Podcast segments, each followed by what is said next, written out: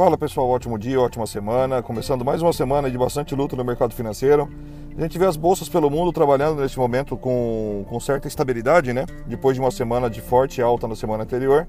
A gente vê mais cedo aí, fechando a Ásia, é, Japão fechando com ponto 27 de alta, China fechando com ponto 21 de alta. Neste momento, as bolsas europeias trabalham com ponto 25 de alta, o principal índice por lá, que é o Eurotrox. Londres subindo 0,33% e a Alemanha subindo 0,23%.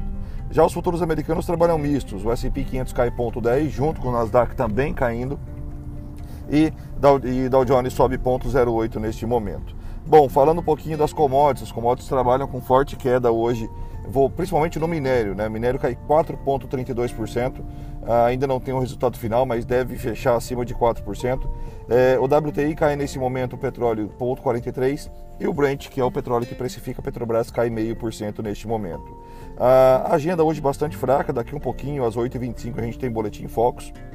E depois, só no final do nosso dia aqui, é, às 20h50, e o início do dia é, na Ásia, vamos ter aí o PIB, os dados de PIB japonês. É, bastante fraca agenda, a princípio um dia de cautela, um dia de moderação, um dia que natural até vinha uma correção, isso por conta é, das fortes altas da semana da semana da semana anterior.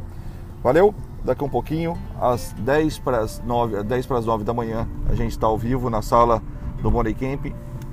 Você pode testar a nossa sala por 5 dias gratuitamente e só entrar no site, fazer o cadastro e para quem já vai operar conosco ou quem vai operar aí sozinho, espera o mercado mostrar para vocês o que é para ser feito e não vocês querendo mostrar para o mercado.